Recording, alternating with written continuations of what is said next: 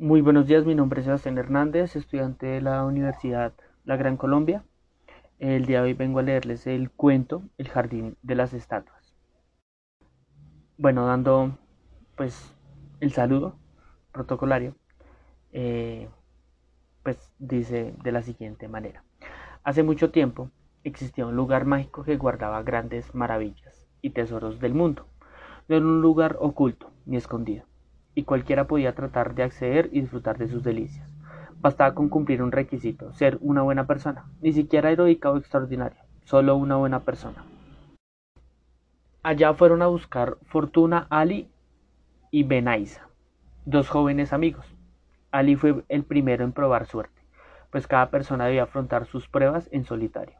Pronto se encontró en medio de un bello jardín, adornado por cientos de estatuas tan reales que daba la sensación de que cualquier momento podrían echar a andar o a llorar, pues su gesto era más bien triste y melancólico. Pero Alino no quiso distraerse de su objetivo, y conteniendo sus ganas de seguir junto a las estatuas, siguió caminando hasta llegar a la entrada de un gran bosque. Esta estaba custodiada por dos estatuas de piedra gris muy distintas de las demás. Una tenía el gesto enfadado y la otra claramente alegre. Junto a la entrada se podía leer una inscripción. La bondad de tu carácter deberás a las piedras contar. Así que Ali se estiró, aclaró su gargante y dijo en alta voz, Soy Ali, una buena persona. A nadie he hecho ningún mal y nadie tiene queja de mí. Tras un silencio eterno, la estatua de gesto alegre comenzó a cobrar vida, y bajándose de su pedestal, dijo amablemente, Excelente, tu bondad es perfecta para este sitio, está lleno de estatuas como tú. A nadie hacen mal y nadie tiene queja de ellas. En el mismo instante, Ali sintió como todo su cuerpo se paralizaba completamente. Ni siquiera los ojos podía mover, pero seguía viendo, oyendo, sintiendo.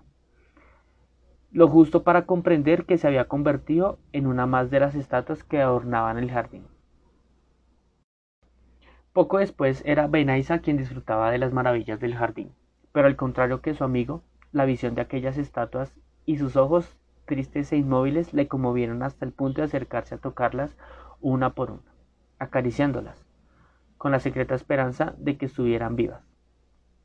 Al tocarlas, sintió el calor de la vida, ya no pudo apartar de su cabeza la idea de que todas seguían vivas, presas de alguna horrible maldición. Se preguntaba por sus vidas y por qué habrían acabado allí, y corrió varias veces a la fuente para llevar un poco de agua con la que mojar sus labios. Y entonces vio a Ali, tan inmóvil y triste como los demás. Benaisa, olvidando para qué había ido allí, hizo cuanto pudo para liberar a su amigo, y a muchos otros, sin ningún éxito. Finalmente, vencido por el desánimo, se acercó a las estatuas que custodiaban la entrada del gran bosque. Leyó la inscripción, pero sin hacer caso de la misma, habló en voz alta. Otro día defenderé mis buenas horas, pero hoy tengo un amigo atrapado por una maldición, y muchas otras personas junto a él, y quisiera pedir su ayuda para salvarlos. Cuando terminó, la estatua de gesto enfadado cobró vida entre gruñidos y quejas, y, y sin perder su aire enojado dijo Qué mala suerte. Aquí tenemos a alguien que no es una estatua. Habrá que dejarle pasar. Y encima se llevará unas se llevará una de nuestras estatuas. ¿Cuál eliges? Beinaisa dirigió entonces la vista a su amigo, que al momento recuperó el movimiento y corrió a abrazarse con él, mientras los árboles del bosque se abrían para dejar ver un mundo de maravillas y felicidad. Cuando un feliz Benaisa se disponía a cruzar la puerta, el propio Ali lo detuvo, echando la vista atrás. Hacia todas las demás estatuas, Ali, dijo, decidió. Decidió. Espera, Benaisa, no volveré a comportarme como una estatua, nunca más. Hagamos algo por estas personas.